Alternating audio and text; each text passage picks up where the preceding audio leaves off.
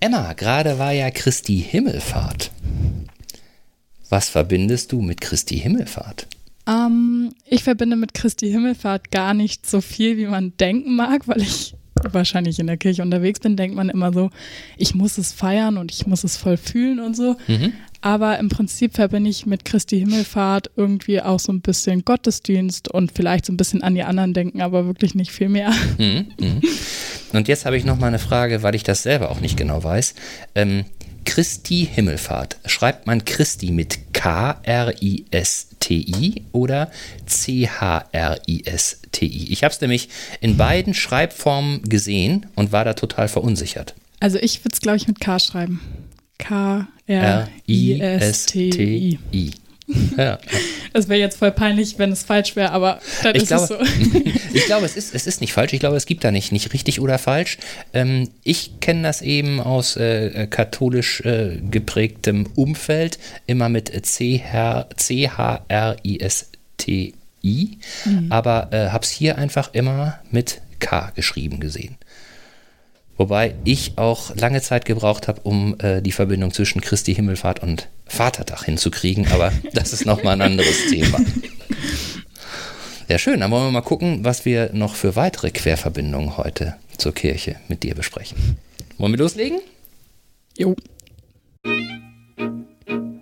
Ikerne Cast.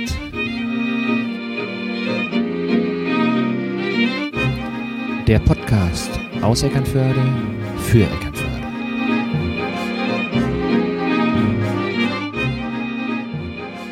Ja, hallo liebe Leute und herzlich willkommen zu einer neuen Folge vom Ikernecast. Ich glaube, es war so der 2. Mai, wann wir, als wir die letzte Ausstrahlung hatten, kurz äh, vor der Bürgermeisterwahl ähm, und kurz vor der Landtagswahl in Eckernförde, Holger. Jetzt sitzen wir wieder zusammen, knapp drei Monate später, äh, drei Monate, sag ich schon, drei Wochen, um Gottes Willen, so weit ist es dann doch nicht. Holger, wie sieht's bei dir aus? Wie geht's? Ähm, können wir heute wieder durchstarten? Ja, durchstarten äh, können wir jetzt auf jeden Fall wieder. Ich äh, bin ja äh, gesundheitlich so ein bisschen außer Tritt geraten. Das hat äh, auch so ein bisschen dazu geführt, dass es einfach einen Moment gedauert hat, bis wir wieder, wieder an den Start gehen konnten. Allerdings ist die Situation zur letzten Folge ja gar nicht so unterschiedlich. Nee, tatsächlich nicht. Weil wir ja noch eine Wahl. Ja, jetzt am Wochenende, am 29. Mai ist ja die Stichwahl. Iris Plog und Jenny Kangieser haben es ja letztendlich in die Finalrunde geschafft, wenn man so möchte. Und ähm, ja, jetzt am Sonntag geht es dann glaube ich, ums Ganze. Da reicht ja die einfache Mehrheit. Bin mal gespannt, wer es da macht. Wie gesagt, ich bin ja weiterhin raus. Osterbühr ist nicht eingemeindet.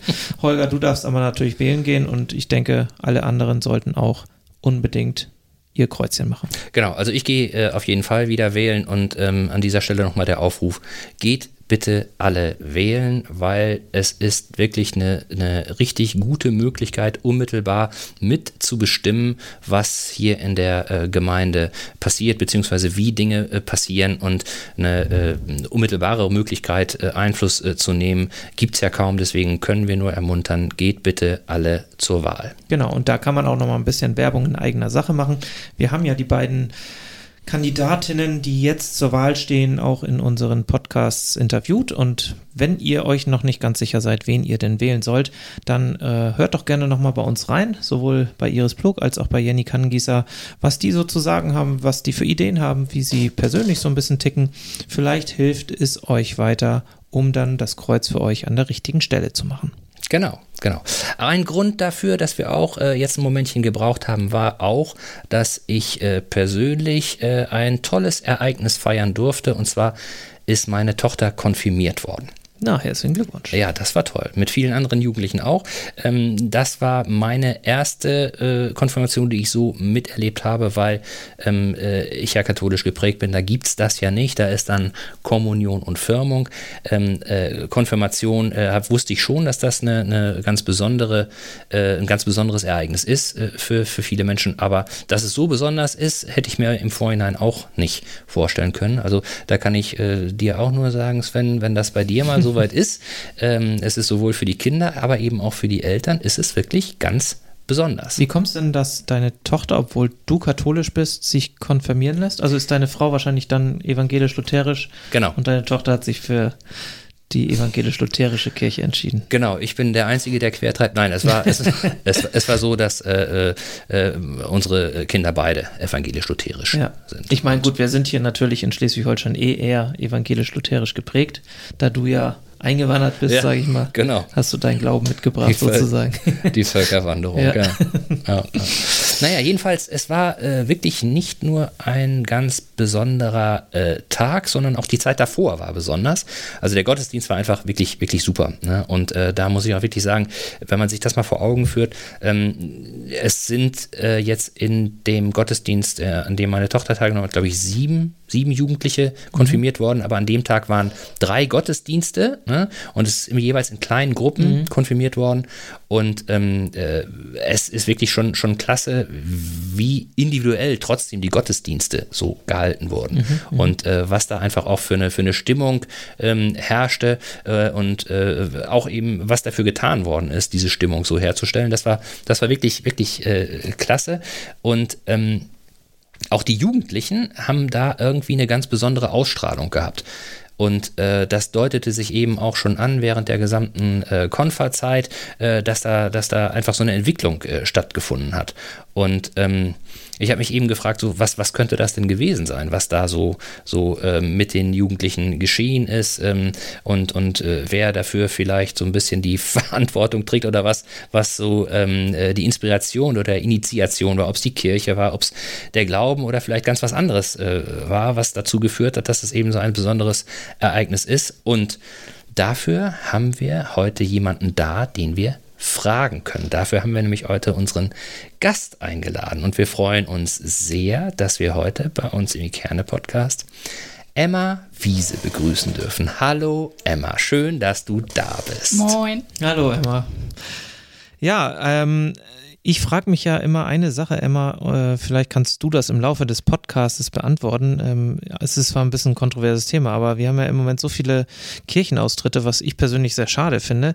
Auf der anderen Seite haben wir immer noch das Thema Konfirmation und ich, mich würde einfach interessieren, vielleicht im Laufe des Podcasts kommen wir drauf, ähm, was junge Menschen dazu treibt, jetzt noch sich konfirmieren zu lassen, obwohl der Trend so ein bisschen in die andere Richtung geht. Aber äh, das musst du nicht jetzt beantworten, vielleicht kommen wir dann nachher im Gespräch einfach nochmal drauf. Ja. Vielleicht, Emma, ähm, Menschen, die jetzt so nicht in deiner Blase leben, äh, da wird es ja vielleicht den einen oder anderen äh, noch geben, der äh, jetzt fragt, Emma Wiese, hm, wer ist denn das eigentlich? Vielleicht hast du Lust, dich ganz kurz mal vorzustellen. Ja, moin, ich bin Emma Wiese. Ich bin jetzt gerade frisch 18 geworden und ich lebe in Eckernförde seit circa drei Jahren. Und ich mache so ganz viel drumherum um Kirche, so wie Holger und Sven das gerade schon so ein bisschen angeteased haben. Und da mache ich halt ganz viel modernen Blödsinn. Und ich betitel es sehr gerne als Blödsinn, weil ich halt so viel unterschiedliche Dinge mache. Mhm. So, jetzt sagst du, du bist seit drei Jahren hier in Eckernförde. Bist du denn hier auch in Eckernförde konfirmiert worden? Nee, ich bin in der Gemeinde Hütten konfirmiert worden. Ah, okay, okay. Und warst du in der Gemeinde Hütten auch schon ähm, in der Kirche so aktiv oder hat sich das erst in letzter Zeit so ergeben? Nee, das kommt definitiv aus Hütten und auch durch meine Konfirmation. Tatsächlich? Ja.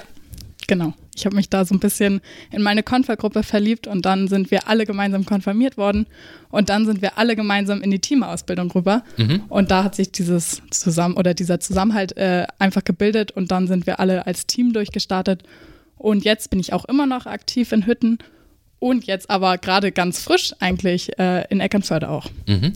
Und als du dann nach Eckernförde gezogen bist, bist du dann direkt sozusagen, hast du dann direkt Kontakt gesucht hier zur, zur Kirche und zur Jugendkirche oder warst du noch so ein bisschen äh, mit äh, Hütten, in Hütten verliebt sozusagen, dass Eckernförde und die Kirche in Eckernförde dann noch keinen Platz hatte? Nee, also ich bin ganz ehrlich, ich äh, habe mein Herz und das ist auch immer noch in Hütten, weil ich da ja quasi so ein bisschen groß geworden bin, mhm. wenn man das so sagen kann. Ähm, Eckernförde ist jetzt erst so seit diesem oder, Anf oder ja, Ende letzten Jahres so dazugekommen, dadurch, dass ich eben Michael und Klaus Kaiser kennenlernen durfte. Mhm. Und das ist jetzt, wie gesagt, ganz frisch und äh, hat aber auch direkt einen ganz neuen großen Platz in meinem Herzen bekommen, weil das einfach jetzt schon super, super viel Spaß bringt. Mhm. Und du sagtest gerade, äh, das gesamte, also deine gesamte Konfirmationsgruppe ist, hat diese Teamausbildung gemacht wirklich alle dann? Oder war das so, so ein Gruppenspirit, dass alle gesagt haben, okay, das war so cool, wir machen jetzt diese Teamerausbildung? Vielleicht erklärst du einmal nachher auch, was, was es damit auf sich hat? Ja, also es war, äh, es war so, dass wir in zwei Konfergruppen eingeteilt waren, einmal die Dienstag- und die Donnerstagsgruppe. Und die Donnerstagsgruppe, das war meine Gruppe und das war tatsächlich eine Gruppe, die ich so in meinem Leben noch nie erlebt habe, mhm. weil das so genial war, weil wir uns alle so top verstanden haben. Keiner wurde ausgeschlossen. Wir haben irgendwie in Freizeiten was miteinander unternommen oder sind dann auch später zum Jugendtreff gefahren, alle mit Fahrrad und alle zusammen irgendwie so. Und dann haben wir uns tatsächlich, ich glaube, bis auf zwei entschieden, die Teamausbildung alle gemeinsam zu machen. Wie viel wart ihr insgesamt?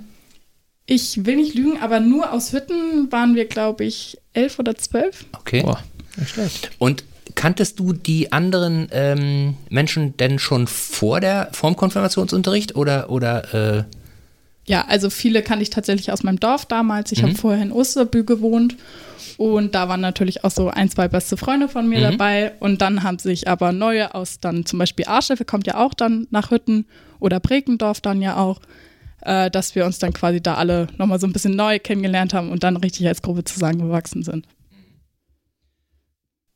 Das habe ich von meiner Tochter und auch von anderen äh, auch so mitbekommen, dass äh, obwohl man sich vielleicht vorher nicht kannte oder nicht so gut kannte, so diese gemeinsamen, äh, diese gemeinsame Zeit, die man verbringt, da irgendwie schon was macht mit einem so. Und ähm, hast du da irgendwie so ein Ereignis, wo du es dran festmachen könntest oder sagst du, das ist irgendwie so ein dynamischer Prozess gewesen? Ich weiß gar nicht genau, was da passiert ist. Also bei uns war es definitiv das Confi-Camp. Das haben wir in Eckernförde jetzt aktuell noch nicht so. Mhm. Das gibt es aber auch Zukunftspläne, wie das so mhm. weitergehen mhm. soll. Und äh, das war definitiv eine Woche, wo wir einfach alle zusammen aufeinander in ein Camp gefahren sind äh, vormittags waren dann sowas wie Inhaltsstunden, also da haben wir dann auch ein bisschen was gelernt bekommen. Mhm. Und nachmittags ging es dann wirklich nur noch um die reine Gruppe und um den reinen Prozess. Und das war wirklich eine Woche, die hat es in sich. Also da haben wir uns wirklich richtig, richtig toll miteinander auseinandergesetzt und eine richtig schöne Zeit gehabt. Und waren da dann auch sozusagen Teamer für euch oder, oder Gruppenleiter für euch mit dabei oder, oder habt ihr es selber irgendwie so äh, entstehen lassen? Nee, also unser ganzes Conficamp-Konzept, ähm, das kommt aus Rendsburg, also aus dem Zentrum für kirchliche, kirchliche Dienste. Das ist quasi so das Institut, was das alles so aufbaut. Mhm. Äh, da fahren ganz viele verschiedene Gemeinden mit und davon eben auch die TeamerInnen. Mhm. Und äh, das sind dann eben Jugendliche gewesen, die einen Ticken älter waren als wir. Die sollten so die Brücke bilden quasi. Mhm. Und die haben das Ganze dann für uns gestaltet. Also von Abendshows, äh, der Bachelor bis okay. äh, irgendein Party-Malle-Abend, Disco-Abend, haben die da alles für uns gemacht. Hört sich gut ähm, an. Ja, ja, war tatsächlich auch echt richtig, richtig spaßig. Ähm, Fun-Times wie Fußball zusammenspielen oder Manda Mandalas malen oder also ein Kram eben. Das haben die dann alles für uns vorbereitet und die Hauptamtlichen, die waren dann eher so für den Inhalt zuständig. Mhm. Mhm. Und ist das denn in irgendeiner Art und Weise, äh, oder wo fand sich denn Kirche bei der ganzen Geschichte wieder? So, weil ich muss mal einmal kurz vorweg schicken, ich kenne das auch. Ich habe das auch als, als Jugendlicher, äh, war, ich, war ich gerne in dieser Gemeinschaft. Ne? War ein bisschen anders, aber bei uns im Dorf waren auch 3000 Einwohner. Ich war gerne in dieser Gemeinschaft. Ähm, es war aber so, dass, ähm, äh, das liegt vielleicht auch dann so ein bisschen an der, an der katholischen Ausrichtung, wie Katholiken sozusagen Kirche verstehen. Es war immer irgendwie eingebettet in es gab immer so einen unmittelbaren Bezug. Um jetzt ein korrektes Beispiel zu sagen, wir haben Ausflüge gemacht, aber die Ausflüge waren dann nicht irgendwie, wir gehen jetzt zusammen irgendwo hin zelten und grillen, sondern wir fahren irgendwo hin, äh, gucken uns da was an und besuchen dann den, bei uns war das damals der örtliche Bischof in Paderborn, da hatte der seinen Sitz. Ne? So. Und dann war immer im, im Zuge dieser ganzen Geschichte, war dann immer irgendwie so ein kirchlicher Ansatz mit dabei. So, ne? ähm, war das bei euch auch so? War da auch irgendwie. Also im Prinzip ist das Confi-Camp quasi sogar die Ver, ja, Verringerung des Konfa-Unterrichts, mhm. weil ich bin einmal im Monat ein Jahr lang zum Konfa-Unterricht gegangen. Mhm. Und ich hätte zwei Jahre gehen müssen, wäre dieses Confi-Camp nicht gewesen. Also okay. Also wir haben da schon inhaltlich gearbeitet. Äh, Thema bei mir im Confi-Camp war Perlen des Glaubens. Mhm. Das ist so ein Perlenarmband, wo jede verschiedene Perle halt eben ihr Thema hat. Mhm. Und da, das kann man super richtig, also richtig, richtig gut aufarbeiten auch. Und dann halt schon auch spiritueller Platz für Andachten, Gottesdienste, aber dann eben auf unsere Art und Weise mhm. und so ein bisschen jugendlich angehaucht, auch gerade durch die TeamerInnen dann. Und ja. Schön, schön. Also dieses Gemeinschaftsgefühl, ich weiß nicht, was, hast du auch sowas was gemacht? Ja, oder? ich bin auch konfirmiert und ich kenne das aus, aus meiner Heimatgemeinde in Glückstadt an der Elbe. Ähm, wir haben auch diesen äh, Konfirmationsunterricht, ganz klassisch Mhm. natürlich gehabt. Ähm, wir hatten unterschiedliche, äh, also Pas Pastorengemeinden bei uns in Glückstadt, ein bisschen größer gewesen auch, so ungefähr wie Eckernförde. Und ähm, haben dann auch tatsächlich eine Konfirmationsfahrt gemacht. Ja, das äh, haben wir auch gemacht.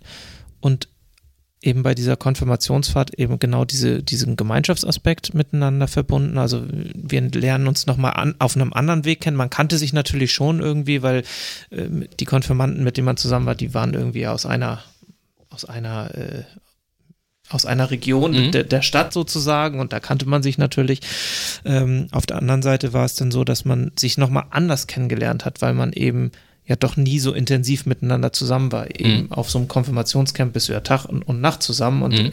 hast nämlich deutlich mehr Zeit, dich miteinander zu beschäftigen, als wenn du dich nur in der Schule siehst Mhm. oder auf dem Sportplatz. Mhm. Und ähm, da, ler da lernt man sich nochmal anders kennen und inhaltlich haben wir natürlich dann auch entsprechend, soweit ich mich daran jetzt noch erinnern kann, ist ja nun schon auch ein paar Tage her, aber viel gearbeitet und eben unterschiedliche Themen dann behandelt, die ähm, der Pastor und auch die, die Jugendteamer, die da mitgefahren sind, sich überlegt haben.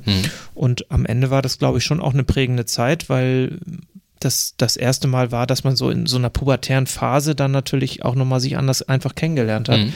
Und das war schon spannend und ich glaube, dass das eine Erfahrung ist, die ich auch nicht missen möchte. Mhm. Und dich hat es ja offensichtlich auch geprägt, ne? Diese Ja. Konfirmationszeit. Also genau, also es war wirklich mit das Beste an der Konfirmationszeit. Ich muss dazu sagen, dass unser Konfa-Unterricht auch top war in Hütten.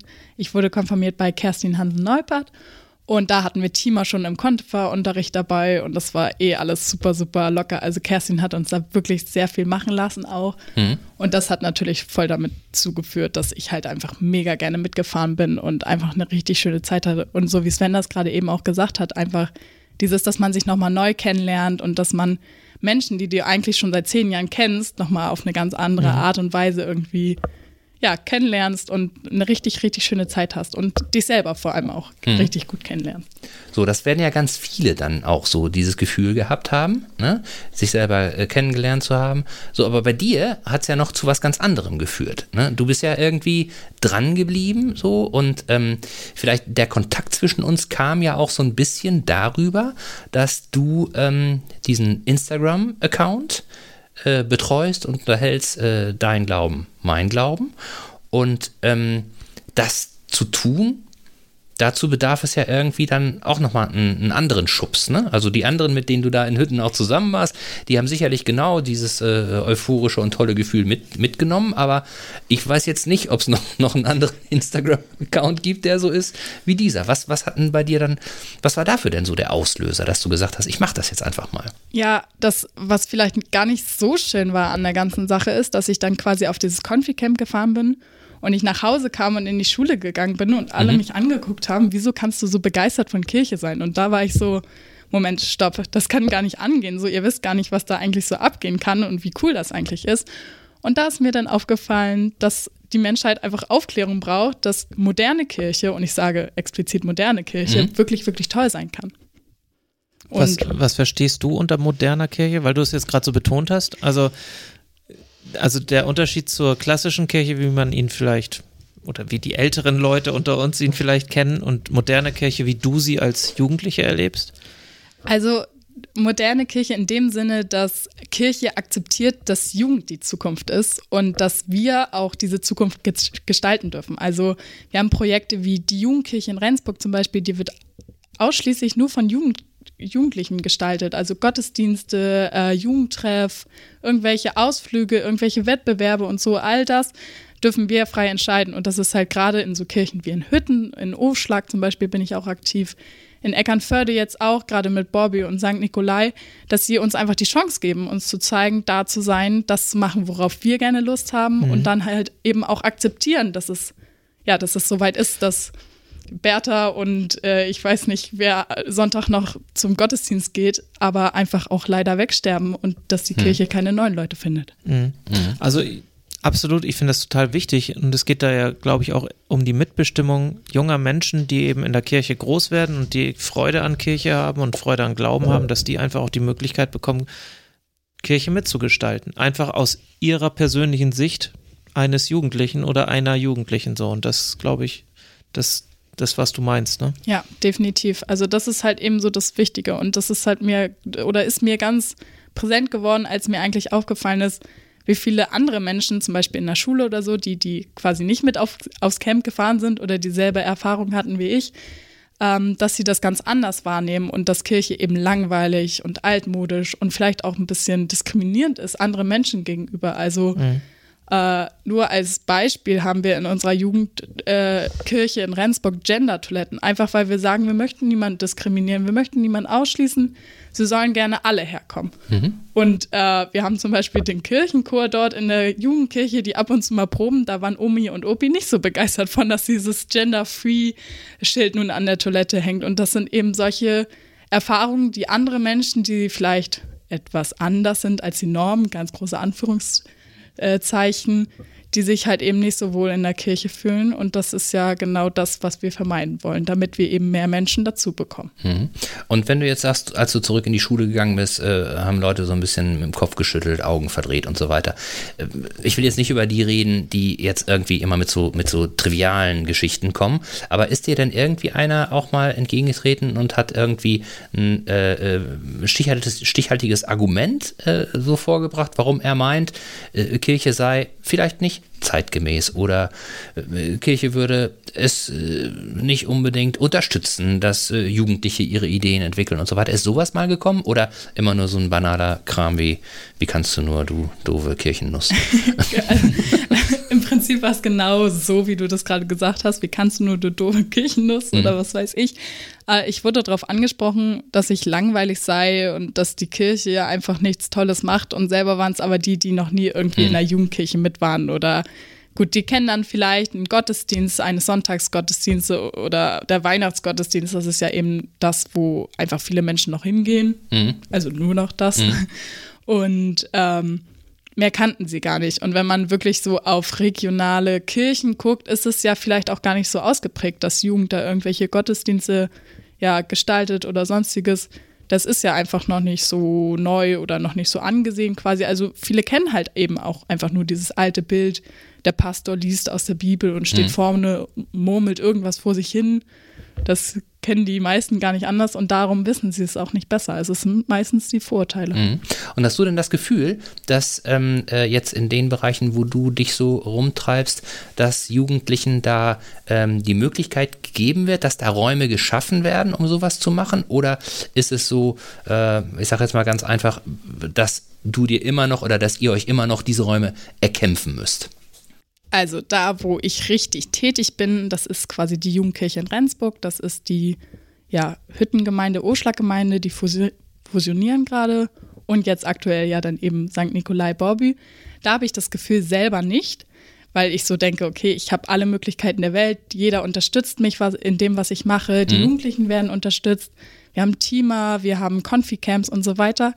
Wenn ich aber eine Ebene nach oben gucke, dann wurde ja dieses Jahr zum Beispiel erst das Gesetz entschieden, dass Jugend überhaupt irgendeine Stimme hat hm. oder weiß ich nicht. Also da sind ganz, ganz viele Hürden, über die wir noch drüber springen müssen, definitiv. Jetzt regional gesehen sind da immer tolle Menschen wie Michael hm. Jordan oder Kerstin Hansen-Neupert, die sagen, hey, macht, was ihr wollt oder macht das, was ihr könnt. Hm. So, die geben uns die Möglichkeiten, die geben uns die Chancen.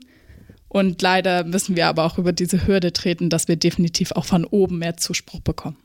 Und gibt es da irgendwie eine Möglichkeit, äh, ja, Kräfte zu bündeln, weil es ist ja schon ein dickes Brett. Ne? Also äh, erzählen wir jetzt auch nicht irgendwie was, was völlig Geheimes, aber ähm, äh, dass auch äh, äh die Kirchen ähm, damit zu kämpfen haben, dass äh, sie weniger finanzielle Mittel zur Verfügung haben und bestimmte Dinge, die sie früher mal gemacht haben, jetzt auch nicht mehr so gemacht werden äh, können und dass natürlich es unterschiedliche Meinungen darüber gibt, an welcher Stelle jetzt gespart werden sollte. So, ähm, das, das ist ja, das ist ja bekannt und, und schwierig. Mhm. Und hast du denn, hast du denn ähm, da äh, oder siehst du da eine Möglichkeit, ähm, wie sich perspektivisch da was ändern kann? Oder, oder hast du da irgendwie eine Idee, was man tun kann, damit sich das ich will nicht sagen ändern, verbessert. Sagen wir mal so, verbessert.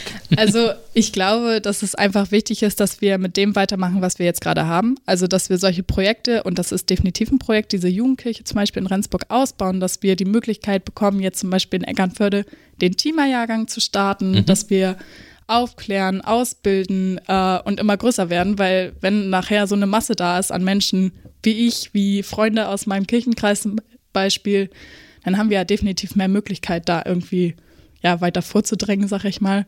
Außerdem sind jetzt im November Kirchenwahlen mhm.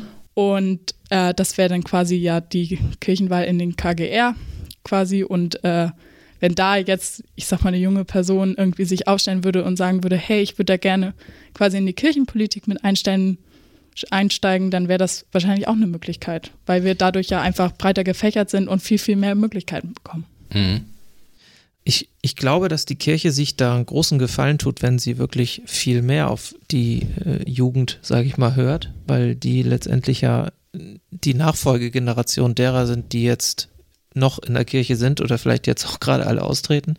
Und ich glaube, dass auch mit Lea Strohfeld, die ja jetzt gerade neu nach Eckernförde gekommen ist und ja auch in Hütten ihre ähm, ihr, na, jetzt nicht Volontariat, sondern Vikariat gemacht hat, genau, ähm, ist ja auch, auch eine wirklich junge Pastorin, die da, glaube ich, auch nochmal einen anderen, anderen Schwung und anderen Wind und eine andere Sichtweise reinbringt.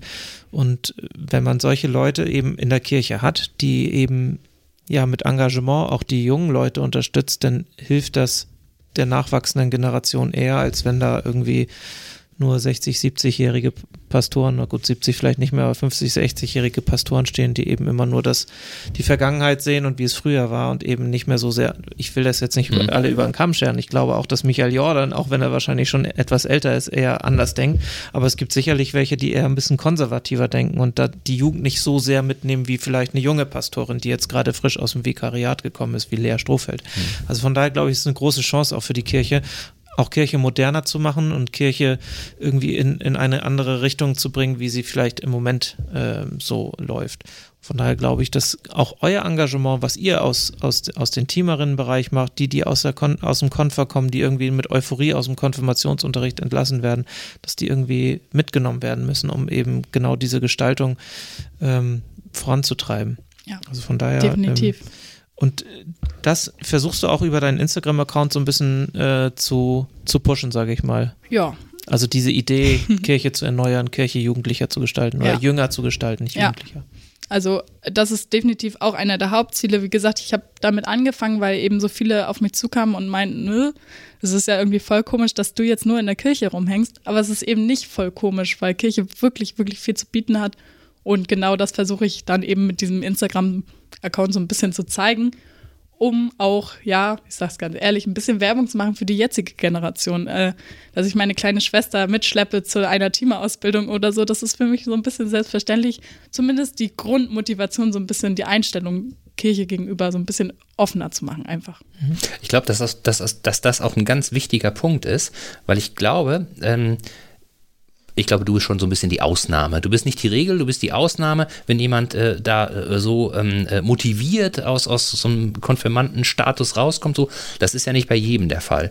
Umgekehrt glaube ich aber, dass ähm, wenn die Angebote, die man äh, Kindern und Jugendlichen macht, ganz niederschwellig sind, so, dass man da ähm, äh, wie wir schon mal gesagt haben, ich glaube, man muss da von Seiten der Kirche oder wie, wie immer in Vorleistung gehen so und nicht erwarten, dass andere auf einen zukommen, mhm. gerade in so einem Bereich. Und, und äh, das, was du da mit, mit äh, Insta machst und auch in anderen Bereichen, das ist ja gerade so, du bietest an, so, wer Lust hat, kann sich informieren und vielleicht ist da irgendwie, springt irgendwo mal der, der Funke über und das ist ja dann wie so eine Kettenreaktion, der ja. erzählt das ja auch oder die erzählt das auch weiter.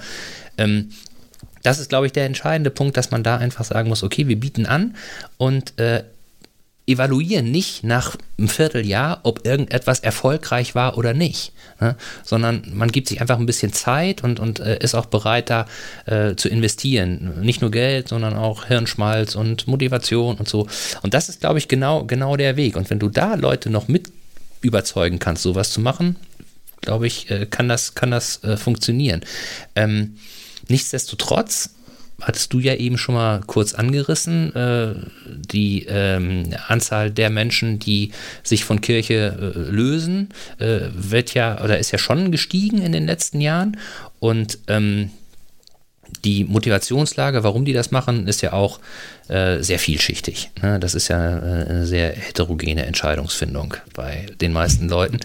Und mich würde jetzt mal interessieren, ähm, unterscheidest du zwischen deinem Glauben und Kirche?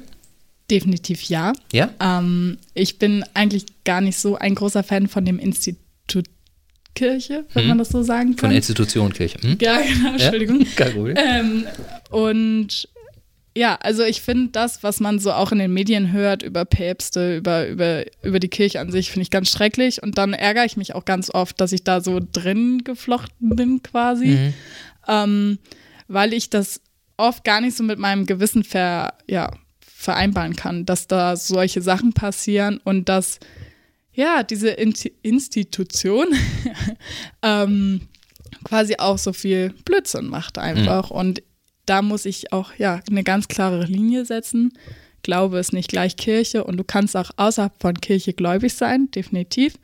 Wir haben ganz viele in der Kirche, die glauben. Wir haben auch ganz viele Ungläubige in der Mhm. Kirche. Also das, was wir jetzt so machen. Und da musst du eine ganz klare Grenze setzen, weil es eben, ja, für mich ist Glaube was Schönes, aber die Kirche definitiv nicht. Also nicht im ersten Augenblick. Hm. Wobei, ich glaube, man muss da ein bisschen unterscheiden. Ich gebe dir da absolut recht. Ähm, es gibt Themen, die oder Dinge in der Kirche, sowohl in der evangelisch-lutherischen als auch in der katholischen Kirche, die passiert sind, die sicherlich ähm, ja wirklich nicht schön sind und, und zu ver verurteilen sind. Auf der anderen Seite glaube ich aber, dass das nicht die Mehrzahl derer ist, die eigentlich Kirche leben, sondern es sind immer nur vereinzelt Personen, die vielleicht ihre Position innerhalb der Kirche ausgenutzt haben. Ähm, vielleicht ist das, sehe ich das auch nicht ganz, überblicke ich das auch nicht so ganz, aber ich glaube, das ist so. Ich kann mir nicht vorstellen, dass es, dass alle so sind, wie, wie eben der ein oder andere, der dann diese Situation insbesondere ausgenutzt hat. Aber es ist natürlich so, dass die Kirche an sich unter solchen Dingen dann leidet. Ja. Und viele dann auch nicht nachfragen oder so, sondern sagen, pass mal auf, wenn ihr das gemacht habt, dann seid ihr für mich passé. Ja. Ich trete da jetzt aus, das kann ich nicht, kann ich nicht gutheißen. Ja. Was ja irgendwo auch nachzuvollziehen ist, aber es ist ja nie die, die Gesamtheit der Kirche, sondern es sind immer nur vereinzelte Personen, die das eben entsprechend begangen, begangen haben. Das, glaube ich, muss man schon auch ein bisschen berücksichtigen. Ja, also ich stimmt. finde, das wäre sonst unfair denen gegenüber, die wirklich gute Arbeit für die Kirche leisten und die da auch äh, hinterstehen und das auch verurteilen. Ne? Nein, also da muss ich dann kurz nochmal zurückrudern. Das war auch definitiv nicht so gemeint. Das ist halt nur leider so, wie du das schon sagst, wenn Menschen so fähig sind, ein, ja, ein Problem oder eine Sache so oder die Kirche damit so in den Dreck zu ziehen, sag ich Mhm. mal, dann ist das schade und das ist Ja. für diese Menschen, sorry, aber dass sie überhaupt noch in der Kirche sind, dann das verstehe ich absolut nicht. Mhm. Aber na klar muss man auch definitiv den Hut vor diesen Menschen ziehen, die dann trotzdem weitermachen und dafür kämpfen, dass solche Sachen eben nicht Genau. passieren und Ja. äh, ja, dafür einstehen, dass sowas eben nicht passiert und das halt eben zum Guten wenden quasi.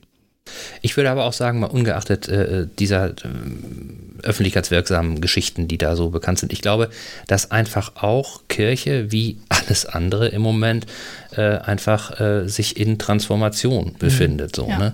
Und ähm, ich glaube, dass es, dass es äh, äh, sinnvoll wäre, mal zu gucken, ob ähm, so ein schwerfälliges Konstrukt was jetzt gar nicht vorwurfsvoll gemeint äh, ist, sondern überall dort, wo, wo äh, viele Menschen sich zusammenfinden und wo irgendwie äh, sich gemeinsame Regeln gegeben werden, ähm, da ist es einfach immer äh, mit dem Makel behaftet, dass äh, Entscheidungen möglicherweise auf Ebenen getroffen werden, ähm, die gar nicht die Konsequenzen auszu, auszubaden haben. So, ne?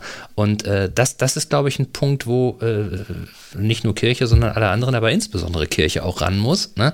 dass eben, äh, was die Einheit, ich sage jetzt mal hier Kirchengemeinde äh, St. Nikolai Borby, was, was die äh, betrifft, so, da müssen die eben selber auch irgendwie entscheiden können, was richtig und was falsch ist, so, und da müssen sie eben auch äh, eine gewisse Unterstützung erhalten können, so. Währenddessen äh, alles, was, was äh, irgendwie so einen übergeordneten Rahmen hat, da können ja dann gerne andere entscheiden. Aber äh, es muss einfach dieses Schiff Kirche muss einfach manövrierfähiger Ja. durch die Ja. Gegend Genau. kommen. Irgendwie darf so, nicht ne? so starr sein. Ne? Genau. Genau. Genau. Aber das finde ich ja ganz interessant, das Glauben und Kirche, dass du das, dass du das auch eben so unterscheidest, weil ähm, das wird ja, wird ja, äh, ich glaube, wenn man von, wenn man zehn Leute fragt, sagen neun, ich unterscheide zwischen Glauben und Kirche. So. Ähm, ich glaube aber, dass, dass, wenn man das mal für sich selber so, so ähm, versucht in, in, in Leben umzusetzen, dass es da nicht in neun von zehn Fällen funktioniert. Nein, ich, definitiv nicht. Ne? Also ich fahre ja auch zum Gottesdienst Ja. und ich liebe auch Kirche, die Gebäude und alles Mögliche, ja. Und ich unterstütze meine Pastoren und alles Mögliche so. Das, das ist halt eben nur diesen wirtschaftlichen Institutionen geschuldet, dass ich da manchmal einfach ein bisschen traurig auch drüber bin, dass das eben solche Sachen passieren. Aber wie ihr gerade beide schon so toll gesagt habt, eben, dass es auch Menschen gibt, die da einfach versuchen, das wieder gut zu machen und die das wirklich toll machen. Und es gibt ja auch genug andere Institutionen, die solche Dinge ausnutzen. Also Ja. ob das nun Sportvereine sind ähm, oder ja, gibt ge- andere Jugendorganisationen, die, die genauso Unfug getrieben haben oder Unfug treiben. Also das, ich glaube, Kirche ist einfach so ein bisschen stigmatisiert, weil es weil es auch einfach eine ewig lange Tradition hat und Ja. viele einfach da mit dem Finger drauf zeigen können. Und weil es viele Menschen betrifft, dadurch, dass viele Menschen auch in einer Kirche sind oder gewesen sind. Und im Sportverein ist es vielleicht nicht unbedingt der Fall. Also das ist, ist schon, ja, ist schon ein schwieriges Thema. Und dazu kommt noch, also ich meine, wenn man sich mal, oder was, was bedeutet denn so Kirche und Glauben so im, im Kern, wenn du es runterbrechen würdest? Kannst du das sagen? Was, was das für dich jetzt ganz persönlich, musst du nicht beantworten, aber würde mich mal interessieren. Ja, also im Prinzip ist es etwas, an was ich festhalten kann. Mhm. Ich würde jetzt mal Hoffnung irgendwie sagen. Mhm. Etwas, was mir mich weiterbringt. Also ich habe einfach gemerkt, dass ich mit Glaube, also ja, Glaube ja nicht nur im Sinne an Glau ich glaube an Gott, sondern ich glaube an mich, ich glaube an die Sache, ich glaube an Demokratie oder sonstiges. Also jeder Mensch, der von sich behauptet, behauptet ich glaube nicht, der lügt ja quasi Mhm. schon, weil wir alle an irgendwie was glauben. So ist es, ja. Und äh, für mich ist Kirche und Glaube einfach eine Möglichkeit, eine Chance, äh, Hoffnung. Ja. Mhm. Also ich sehe das, ich sehe das genauso. Jede Religion ähm, hat ja so, erfüllt ja den Zweck, wenn man das mal so runterbrechen will, einen Sinn zu stiften. Ne? Also man überlegt sich ja, warum bin ich eigentlich da und was soll das eigentlich alles so hier um mich herum so? Ne? Und, und äh, die Antwort darauf ähm, äh, ist, ist ja nicht so ganz einfach und wird ja auch äh, von jedem individuell irgendwie beantwortet, aber ähm, die Antwort darauf versucht ja äh, Religion und Kirche zu geben. Ne? So. Und deswegen finde ich es eben auch, auch äh, total wichtig, dass ähm, äh, ähm, diese Antwort eben auch konsequent weiter von der Kirche so gegeben wird. Ne? Ja. Ähm, aber das ist dann, führt dann auch, finde ich, so zu, zu, der, zu der anderen Seite. Wann ähm, suche ich denn nach Sinn? So, Ich versuche sozusagen am Anfang, wenn ich ins Leben starte, suche ich nach dem Sinn. Wenn ich dann irgendwie was gefunden habe, dann kann es schon mal sein, dass sich diese Sinnsuche so ein bisschen verliert. Und dann, wenn das Leben sich so dem Ende neigt, so, dann suche ich Ja. auch wieder ein bisschen nach Sinn. Und ähm, daraus ergibt sich ja schon, dass, dass Kirche eigentlich zwei Fragen beantworten muss. So einmal für die Menschen, die schon ein gewisses, äh, gewisse Lebenszeit hinter sich haben, denen irgendwie zu sagen, warum das alles so war, und bei den jungen Menschen so. Und ähm, da ist bei den jungen Menschen noch Luft nach oben, würde ich sagen. Das ist nett gesagt, ja. Also ich, ich, ich finde, habe da immer so ein Beispiel, wo ich sage so, ein Bekannter von mir, der ist irgendwann mal aus der Kirche ausgetreten, weil er sagte, um Gottes Willen, was soll das eigentlich alles? Und das ist totaler Quatsch und das Mhm. braucht keiner und ähm, hilft mir nicht weiter und kostet mir nur irgendwie ge- kostet mich nur Geld. So. Das war immer sein Argument und die machen eh komische Sachen. Das ist irgendwie, pff, nee, sehe ich, sehe ich nicht mehr ein. So. Und dann kam eine Situation, wo ähm, der Bekannte von mir wirklich einen Schicksalsschlag erlitten Mhm. hat, ähm, familiär. Und wo er dann anfing, nach, also in, in dem Moment, wo das wirklich akut war, anfing nachzudenken und gesagt hat, ähm, ich brauche irgendwas, an, an dem ich mich jetzt festhalten Mhm. kann, um diese schwierige Situation für mich zu überwinden oder beziehungsweise etwas zu haben, wo ich sagen kann, okay, das ist jetzt irgendwie, das, das, das hilft mir jetzt weiter oder das hält mich jetzt fest oder das hält mich irgendwie auf, aufrecht, irgendwie so. Und dann ist er tatsächlich ich weiß nicht warum, aber das war wahrscheinlich irgendwie so eine, ja, eine Reflexreaktion, dass er gesagt hat, ich gehe jetzt in die Kirche. Ich muss hm. jetzt irgendwie beten. So, mhm. ne? Und obwohl der, der Kirche wirklich lange schon ab, abgesagt hat und gesagt, nee, brauche ich nicht, das ist alles Quatsch und so weiter, ist er dann in dieser Situation, wo er wirklich hilflos war, in die Kirche gegangen, gesagt, ich brauche jetzt irgendwie Hilfe und muss, muss einen Raum finden, wo ich, wo ich zu mir kommen kann, ja. wo ich irgendwie, ja, wo ich jemanden habe oder wo ich das Gefühl habe, dass ich irgendwie einen geschützten Rahmen habe. Und das hat er dann gemacht. Und das hat ihn wirklich, also persönlich weitergebracht, äh, hat die Situation jetzt für ihn nicht verändert. Es ist dann äh, leider, äh, ja, war das, war das eine doofe Situation für ihn, aber er ist dann wieder dahin gekommen und hat gesagt, das hat mir dann in dem Moment tatsächlich irgendwie geholfen, die Kirche, der mhm. Raum, der Glaube, das Beten und, und einfach diese, ja, dieses Dasein. Ja. So, und das ist, glaube ich, das, was du gerade sagtest, wenn man älter wird, und man merkt, es geht jetzt irgendwie so Richtung Ende, ja. dass man dann irgendwie nochmal wieder den Sinn sucht und irgendwas sucht, wo man sich festhalten kann. Und äh, in solchen Situationen, die eben vielleicht auch eher schwierig sind, Schicksalsschläge, Tod und so weiter und so fort, ist das auch etwas, wo man vielleicht danach sucht, nach, ja. nach diesem Halt. Und den findet man dann oftmals im Glauben wie auch immer der ausschaut, ja. oder eben in der Kirche an sich. Ja, man kann es ja auch noch, noch einfacher sagen, also wenn ein Leben zu Ende geht, hat man Angst, ja. weil man nicht weiß, was kommt denn danach. Und am Anfang des Lebens hast du auch eine Art von Angst, mhm. weil du nicht weißt, was erwartet dich. Mhm. So, ne? Und ähm, äh, das, das ist dann irgendwie, wie soll ich sagen, das ist dann auch so äh, Kern von, von Kirche. Ja. So. Und, und das, was es dann aus meiner Sicht eben ausmacht, ist, so war zumindest mein Gefühl immer, ähm, äh, wenn man dann in so einer Situation steckt, ich weiß nicht, wie das bei dir ist, wenn du mal so verzweifelt warst oder so, du kannst da hingehen, die schicken dich nicht weg. Ja. Also du, du, kannst sicher sein, dass wenn du da hingehst, da ist keiner, der sagt, ey, du hast bis letzte, letzte Woche warst nicht im Gottesdienst oder du ja. bist aus der Kirche ausgetreten, hau ab, ne? sondern die sagen, hey, gut, dass du da bist. Ja. Und das ist genau das, was so das Schöne ist. Und das hatte ich gerade auch so im Kopf, als du das erzählt hast. Dieses dass man da hinkommt und dass man sich trotzdem nicht so alleine fühlt. Mhm. Und dieses nicht alleine fühlen, das ist ja einfach ein mega großer Punkt. Als, also ob ich nun in der Kirche allein, also physisch alleine sitze mhm. und mich nicht alleine fühle, oder ob ich zum Gottesdienst gehe und zwei, drei Menschen treffe, die ich seit drei Jahren nicht mehr gesehen habe. So, das ist halt einfach so das Gefühl von, ich bin nicht alleine, hier ist jemand, der mich aufnimmt, so wie du das eben gerade gesagt hast. Mhm.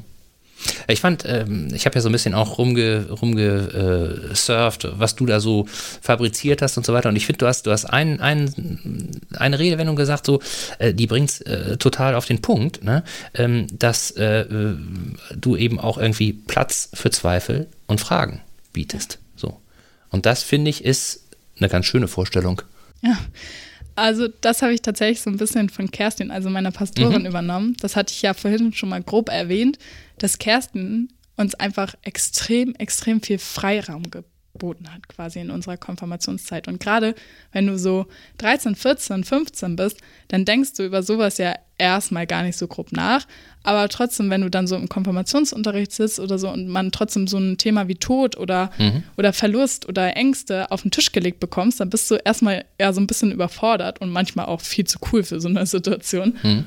Und dann ist es super, super schön, wenn eine Pastorin auch mal sagen kann, hey, das ist okay, dass du Angst hast und das ist gut, dass du Angst hast.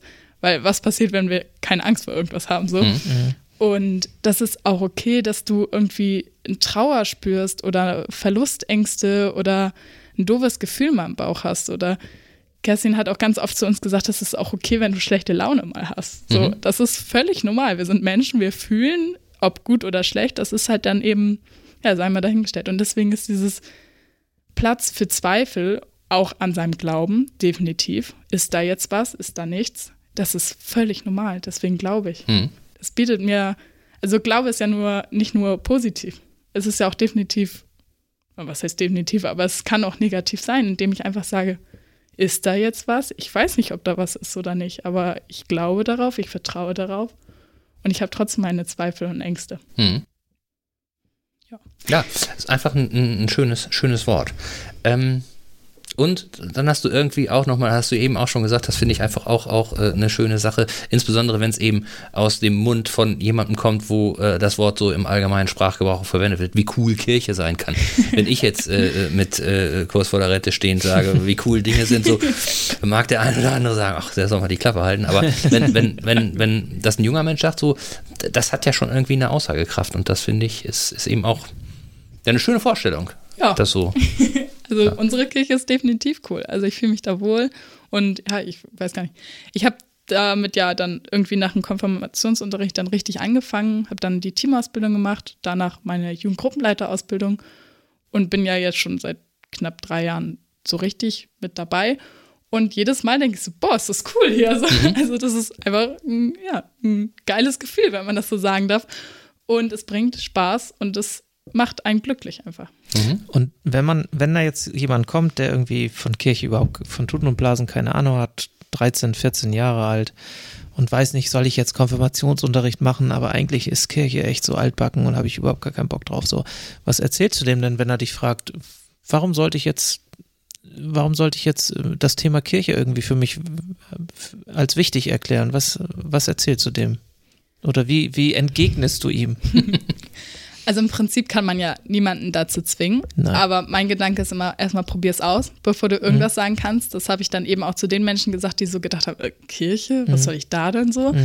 Ich sag, komm doch mal vorbei auf ein Jugendtreffen, ein bisschen kickern, ein bisschen äh, Andacht halten oder Spiele spielen zusammen. Das ist ein geiles Gefühl, zusammen zu sein. Oder fahr doch mal mit aufs Konfi-Camp. Und ich würde tatsächlich jedem Jugendlichen empfehlen, zumindest den Konfirmationsunterricht anzufangen. Ob du konfirmiert werden möchtest, ist ja dann quasi nochmal eine Entscheidung, die du selber treffen kannst. Das war bei uns zu Hause, war das so, dass Mama und Papa gesagt haben, ich möchte oder wir möchten, dass ihr zum Konfirmationsunterricht geht. Wir möchten, dass ihr das alles mitbekommt und dann am Ende, ob ihr konfirmiert werdet oder nicht, das ist dann eure Entscheidung. Und so war das top gemacht, weil ich wurde quasi gezwungen, in ganz dicken Anführungszeichen, quasi das alles mitzumachen, das zu erleben, wie andere Menschen darauf reagieren, in dieser Gemeinschaft quasi da zu sein und habe trotzdem ja noch nicht Ja zu meinem Glauben gesagt. Und das tue ich ja dann quasi erst, wenn ich mich dazu bereit fühle. Und so würde ich wahrscheinlich auch, also wir haben halt einfach mega viele von diesen Jugendlichen, die so sagen, äh, hier jetzt aufs Konfi-Camp und so, erster Tag ist ja ist so bescheuert schon wieder. Ähm, die dann einfach schon am ersten Tag da anreisen und gar keine Lust haben. Und nach fünf Minuten merken die aber einfach, wir haben ein richtig cooles Programm. Wir sind coole Leute. Jetzt sag ich schon wieder cool, aber äh, wir sind eine lustige Truppe. Wir haben tolle Hauptamtlichen dabei und all sowas. Und da merkt man dann eben, dass viele verschiedene Gemeinden Kirche halt eben ganz anders gestalten. Und wenn sie dann auf so ein Konfi-Camp zum Beispiel treffen oder so, dass sie das nochmal ganz neu erleben. Also bei euch wird auch gechillt und wird getanzt und gibt's Disco und Ja, ja. all diese Dinge, die man so als, ja, ich sag mal, das ist ja, man vergleicht ja oftmals, ne? Ja. Wenn ich als 13-Jähriger oder 14-Jähriger sage, Mensch, was bringt mir das jetzt eigentlich? Kann ich da irgendwie Fußball spielen? Hm. Sind da irgendwie hübsche Mädels? Kann ich da Ja. vielleicht auch mal äh, irgendwas Verbotenes machen, äh, was, was ich sonst eigentlich gerne mal ausprobieren möchte? Das sind ja alles so Themen, die gehen einem ja durch den Kopf Ja. und die möchte man ja auch erleben. Also man möchte ja nicht was machen, was einen irgendwie keinen Spaß bringt, Ja. sondern es ist so. Und wenn man denen zumindest das Gefühl geben kann, dass es auch cool ist, dass Ja. es irgendwie, dass man da auch genau diese Dinge erleben kann, die man im normalen Alltag auch erleben kann, plus Kirche, dann ist das ja, oder plus Glaube, dann ist es ja auch ein Mehrwert, den, den die ähm, dann haben, wenn sie da hingehen. Definitiv. Also du musst sie immer so ein bisschen anfüttern, ist einfach so, Klar. wenn, Mhm. die, wenn sie da schon ankommen, meistens ist es halt so, dass sie in Reisebussen ankommen, dann stehen wir Teamer halt schon mit 20 Jugendlichen in Warnweste und holen die ab, machen schon voll laut Mucke oder Party oder was weiß ich. Und dann kommen sie da an und denken, wow, was hat das jetzt mit Kirche zu ja, tun? Ja, genau. ja. Und dann haben wir sie schon. Also dann merkst du schon, okay, die sind aufgeregt, die sind neugierig, irgendwie auch Jungs und Mädels, das ist bei uns auf dem Camp immer ein Thema. Ähm, ich meine, die sind 14, 15, so um den Dreh. Natürlich, die drehen voll durch. Alle Hormone sind freigesetzt und wir kriegen da eine Truppe voller, ja, wild gewonnener Hühner quasi äh, auf unser Camp Und zugeschickt. Hähne. Ja, und Hähne, genau. Ja? Ähm, und ähm, kriegen da quasi ja, so eine Truppe an und wir müssen die dann so ein bisschen anfüttern und zeigen, dass es eigentlich ganz cool werden kann. Und dann ist nachher dieser Inhaltsunterricht in diesen Gruppen gar nicht mehr so schlimm. Also das vergessen sie dann ganz schnell, weil sie dann eben sowas wie unsere Abendshows, wo wir richtig Show gestalten mhm. und Andachten und Jugendgottesdiensten, äh, ja, damit schieben sie das Langweilige so ein bisschen weg, obwohl das Langweilige nicht mal langweilig ist. Also muss man. Also seid ihr so ein Stück weit Gottes Animateure? Ja. das ist äh, ganz nett gesagt, genau. Ja. Und in dem Zusammenhang, wann kommt denn der erste Preacher Slam nach Eckernförde? das ist eine geniale Frage. Das, das wär, weiß ich. Das wäre eigentlich mal was, nicht?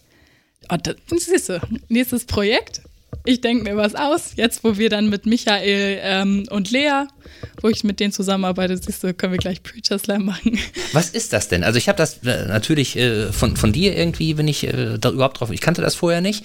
Und ähm, was, was ist das so wie Poetry Slam, nur ja. auf Kirche bezogen oder, oder was, was passiert da? Also das Coole am Preacher Slam, ich weiß gar nicht genau, also es ist definitiv auch eine Organisation aus dem ganzen aus der Kirche, also Nordkirche, das ist ja quasi bis nach Hamburg mhm. und Lübeck da. Ähm, und da kommen die her und die haben jetzt, glaube ich, zum dritten Mal letztes Jahr, glaube ich, war ich zum Preacher Slam, äh, diesen Preacher Slam gemacht. Und das ist multikulturell, also das heißt multireligiös. Und da treffen ganz viele verschiedene Religionen auf einmal. Und dann kriegst du ein Thema zugesendet. Letztes Jahr war es äh, Es werde Licht, inshallah. Mhm. Und dann, dass du dazu halt eben ein Poetry Slam schreiben oder einen Text. Kann ja auch ein Andachtstext mhm. oder mhm. sowas sein. Und dann trittst du da halt eben auf. Oder erst bewirbst du dich und dann trittst mhm. du auf. Und ähm, ja, war mal ein ganz cooler Anlass, um viele verschiedene Religionen kennenzulernen. Und auch mit diesem Inshallah, Inshallah heißt das eigentlich, äh, zusammen, also mit diesem Wort eigentlich mal so in äh, Verbindung zu kommen und so. Und das wird, glaube ich, richtig organisiert aus der Nordkirche. Also mhm. das ist ein Projekt von ja, unserem überregionalen Dachverband mhm. sozusagen. Kann man so sagen, ja. genau. Ja. Aber kannst ja mal äh, tatsächlich überlegen, weil letztes Jahr zu Corona-Zeiten fand hier ein Poetry Slam statt. Ich weiß nicht, das ob du mal da warst. Habe ich mitbekommen, ja. Ich da waren mehrere in der Kirche auch. oder wie? Nee, nee, an der Hafenspitze. Ah ja, da stimmt. Hafenspitze, ja, ja, stimmt. Bühne aufgebaut. Da war, ja. Und äh, ich habe es leider nicht geschafft die ganze Zeit, aber ich habe da ein bisschen zugehört. Ja. Das war echt super. Das war ja. echt super. Also auch, auch äh, ich meine, auf der einen Seite könnte man sagen, ähm, wie krank manche Hirne sein können, sich sowas auszudenken, aber also wie unterschiedlich Leute mit irgendwie einem Thema umgehen, ja. so, das ist wirklich total spannend. Ja, und das so. war halt eben in Hamburg dann, waren wir ähm, war halt super toll, auch mit diesen verschiedenen Religionen zu sehen. Ne? Mhm. Also ich komme halt jetzt ja überregional schon sehr in Kontakt, aber ja eben nur mit meiner evangelischen Re mhm. Religion oder wenn es mal ganz breit gefächert ist, vielleicht auch mit den Katholiken oder mhm. sowas. Aber richtig aus einer anderen Religion heraus haben wir noch nicht richtig zusammengearbeitet. Und das war tatsächlich echt richtig, richtig cool, mal ja, äh, multireligiös unterwegs zu sein, sozusagen. Mhm. Und sag mal, guckst du oft in die Bibel? also ich muss schon sagen, dass ich Bibel an sich finde ich irgendwie ein tolles Buch so. Ich nenne es gerne Geschichten, mhm. weil ich das nicht mag, dass man alles auf die Bibel setzt und sagt, ey, du musst alles glauben, was in der Bibel steht und es ist alles wahr. Und ich gucke sehr gerne in die Bibel, wenn man halt irgendwelche, also ich google auch sehr gerne irgendwelche Verse, zum Beispiel jetzt zur Konfirmation zum Thema Geschwisterliebe oder Liebe mhm. oder man findet da ja eben ganz viel zum Thema Frieden zum Beispiel auch, sind halt auch ein paar Stellen, die dann eben ja ein bisschen doof gelaufen sind, gerade weil Menschen da auch ganz verschiedene Sachen hineininterpretieren. Mhm. Aber ja, es ist jetzt nicht so, dass ich jeden Abend im Bett sitze und meine Bibel aufschlage, aber es ist schon so, dass ich gerne mal reinlese und vor allem auch eher mit einem analytischen Blick. Also wir sitzen manchmal auch in der Jugendkirche zusammen und denken so, hm, wie könnte so ein Vers denn entstanden sein? Wie kann das sein, dass Jesus übers Wasser läuft? Mhm. Oder da hatten wir dann irgendwelche mhm. Theorien mit, vielleicht war er der erste Mensch, der sich auf Eis getraut ja, hat oder ja. irgendwie sowas. Da philosophieren wir dann gerne mal so ein bisschen rum, sehen es aber eher, oder ich sehe es eher als ein tolles Buch der Geschichte an, so was man definitiv so behalten kann, aber ich. Es ist, ist, ist glaube ich, viel Interpretationsspielraum ja. und das ist, glaube ich, auch wichtig. Das ist ja, ja, Bibel kann man ja so und so auslegen. Ja, ich glaube, da gibt es ja echt ähm, unzählige wie, wie sagt man, in Deutsch waren es in, immer Interpretationshilfen oder so, die man da kaufen konnte. Da konntest du auch zu jedem, zu jedem unterschiedlichen Thema unterschiedliche Interpretationshilfen kaufen. Und so ist es in der Bibel wahrscheinlich auch. Ja. Jeder legt es anders aus oder hat eine andere Philosophie, die dahinter steckt, hinter bestimmten Thesen. Ähm, von daher ist es, glaube ich, auch ganz spannend, einfach darüber zu, zu sprechen Ja, und, und. Ideen und Gedanken auszutauschen. Wie kommt es jetzt dazu, dass Jesus übers Wasser läuft? Ne? Ja, das stimmt. Das ist, also das bringt Spaß und ja, wie gesagt, ein tolles Buch, tolle Geschichten, aber ich würde es jetzt nicht so in den Himmel loben, wie andere Mhm. Menschen es tun. Aber grundsätzlich, du magst Bücher, magst Geschichten, Ja, ja, hast ja auch selber eins geschrieben. Ja, Wie kam es denn dazu? Du Tausendsasser. ja. Was machst du denn nebenbei? Noch Schule, aber ist egal, ne? mein Abi jetzt nächstes Jahr. Ich weiß noch nicht, wie das werden soll. Nein, aber äh, dazu kam es, dass ich einen Blog im Internet gefunden habe, hab Avalino, eine junge Mutter aus Berlin, die feststellt, dass in allen möglichen Büchern und Kinderbüchern irgendwie absolut keine Diversität herrscht. Also sie hatte dieses mega gute Beispiel, wo mir das auch einfach mega gut eingefallen ist, dass es ja diese tollen Was ist was Bücher gibt. Und dann war es irgendwie ein Was ist was Bü Buch bei der Feuerwehr. Und dann haben sie die Feuer, also wie man Kinderbücher halt eben kennt, die Feuerwehr äh, ja, Zentrale gezeigt und all sowas. Und da waren nur weiße Männer in diesem Buch. Und da ist ihr aufgefallen, Moment mal, weil die Tochter dann gesagt hat, wieso ist da keine Frau? Und von der habe ich mich dann so ein bisschen inspirieren lassen und habe ein Kinderbuch illustriert und geschrieben, was so ein bisschen darauf anspielt, dass Menschen ja bunt sind und verschieden und jeder Mensch so ein bisschen individuell oder Mhm. Dass es auch Frauen bei der Feuerwehr gibt. Genau. Ja. ja, nur dass mein Buch kein Feuerwehrbuch ist, aber äh, ja, genau. Und dann hast du ein Kinderbuch, ist es letztendlich, ne? Ja. Ist es ein Vorlesebuch, Vorlese- und Bilderbuch oder, oder wie würdest du das? Ja, ja, doch. Also ich habe es tatsächlich dann an meine Paten, nicht Patentante, an meine Paten, an mein Patenkind äh, weitergegeben. Die haben es dann im Kindergarten gelesen und so. Und die haben es dann quasi vorgelesen und die Bilder dazu gezeigt. Und das Coole ist bei dem Buch, oh, jetzt bewerbe ich mein Buch so doof, aber das Schöne ist bei dem Buch, Das macht gar nichts. das Schöne ist bei dem Buch, dass ältere Kinder halt eben diese Message dahinter checken, also dass man halt eben individuell ist und dass es ganz verschiedene Menschen gibt auf dieser Welt. Und die Lütten dann eher sich darauf fokussieren, was in der Geschichte eigentlich passiert und was die Bilder zeigen. Und hat ganz viel mit Tieren und Fußspuren zu tun. Und Ja. Gibt es das zu kaufen? Wenn du jetzt schon so Genau, bewirbst, wenn ich jetzt, für jetzt bin ich neugierig, jetzt möchte Ja. ich es gerne haben. Wie kriege ich es denn nur? ja, Ja. leider gar nicht. Äh, ich hatte zu, ja, zu der Zeit, als ich es dann fertig hatte, nach einem Verlag gesucht. Nur leider ist es als Privatperson und gerade zu dem Zeitpunkt war ich 17, Mhm. nicht sonderlich gut möglich, irgendwie einen Verlagvertrag zu bekommen. Ich glaube, das billigste, was ich bekommen hatte als Anfrage, war 1300 Euro. Mhm. Und die habe ich jetzt mal eben nicht so im Portemonnaie. Mhm. Und dementsprechend bin ich immer noch so ein bisschen auf der Suche nach jemandem, vielleicht der mich unterstützen möchte. Da haben wir doch was wir im jemanden. Köcher, oder? Oder ein Verlag eben, der zusammen mit mir äh, da so ein bisschen arbeiten möchte. Das nächste ist tatsächlich schon in, also geschrieben und gerade im Malen. Also, wenn du an der Stelle tatsächlich äh, Lust auf Hilfe hast, dann hör doch nochmal, ich weiß nicht mehr, welche Folge das war, Weiß ich auch nicht, Holger. Das ist schon den eine Weile Ikerne, her. den Ikerne-Podcast mit Jane Hell. Jane Hell ist Schriftstellerin Ja. hier aus Ich Eckernförde. glaube, den bin ich gerade am Hören. Den bist du gerade am Ich Hören. glaube, da bin ich gerade angelangt. Und ich bin mir sicher, dass du, äh, Jane, unter Bezugnahme auf, auf uns irgendwie, dass du mit ihr Kontakt aufnehmen kannst und dass die sicherlich dir eine ehrliche Antwort geben wird, ob es da eine Möglichkeit gibt Ja, oder, oder auch nicht. Tipps hat, wie du da irgendwie vielleicht kostengünstiger oder einfacher rankommst, um, um so ein Buch mal zu verlegen. Ja. Da hat sie sicherlich Hilfe. Also Mhm. da kann ich mir gar nicht anders vorstellen. Ja, das ja schon ein paar Mal gemacht. Das klingt super hier. ja, das ist gut. Das ist gut. Das ist gut. Voll vermittelt. Voll vermittelt. Ja, also es ist ja, haben wir ja schon ein paar Mal gesagt, äh, hier im Podcast, da werden Leute zusammengeführt, was wir selber auch gar nicht irgendwie auf dem Nee, Schirm nee, haben, nee. so, aber manchmal ergeben sich da äh, Netzwerke und Querverbindungen. Das ist schon irgendwie Und verrückt. es ist ja tatsächlich äh, das Einfachste innerhalb einer Gemeinschaft. Und das kennst du ja aus Osterbü genauso wie Ja. du aus deinem Dorf, Holger, wo Ja. du herkommst oder ich aus Glückstadt. Ähm, wenn man Hilfe sucht, dann sucht man doch erstmal innerhalb seiner Gemeinschaft.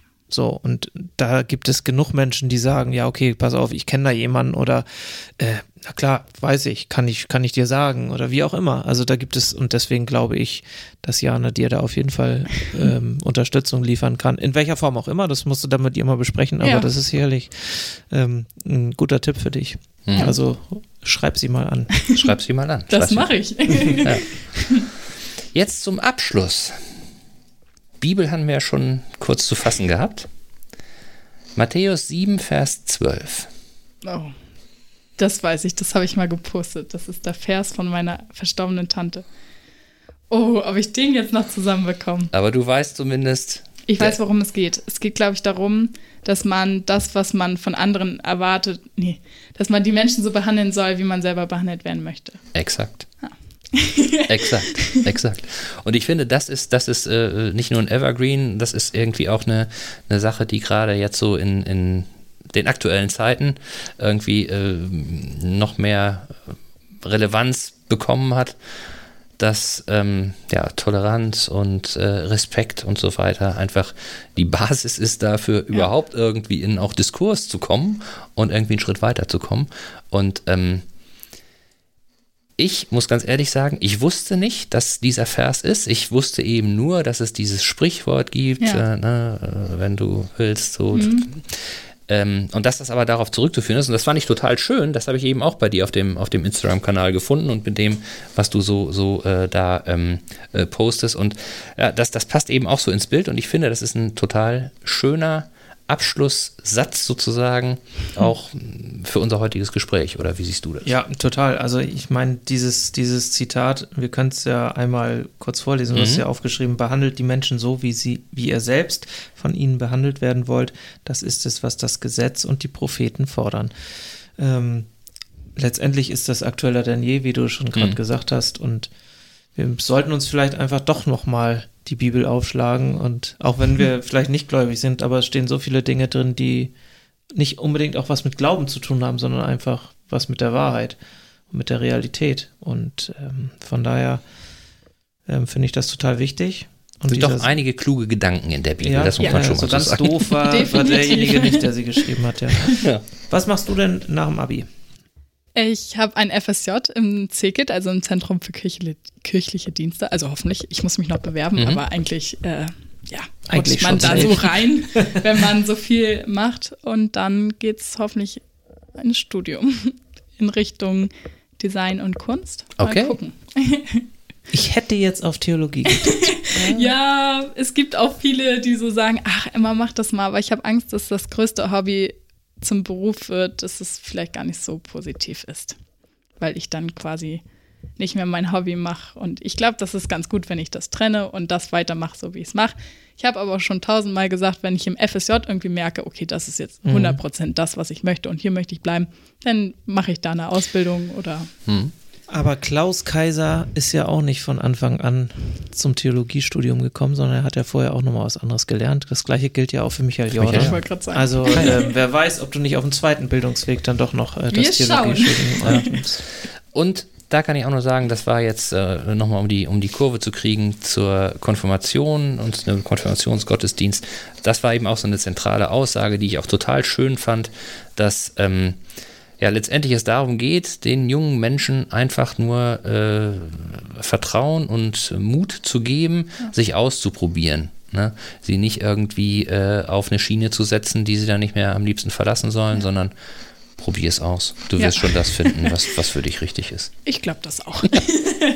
Du Klasse. wirst schon deinen Weg gehen, auf jeden Fall. Dafür bist du motiviert genug. Genau. Und wieder mal haben wir jemanden kennengelernt hier aus Eckernförde, der einfach echt durch Engagement ganz besonders ist und einfach in Begriff ist, Dinge zu bewegen. Vielen, vielen Dank, liebe Emma. Das war sehr inspirierend und sehr schön, mit dir zu sprechen. Ja, Danke. herzlichen Dank. Ja, danke, dass ich hier sein durfte. Ja, sehr gerne. Sehr gerne, sehr gerne.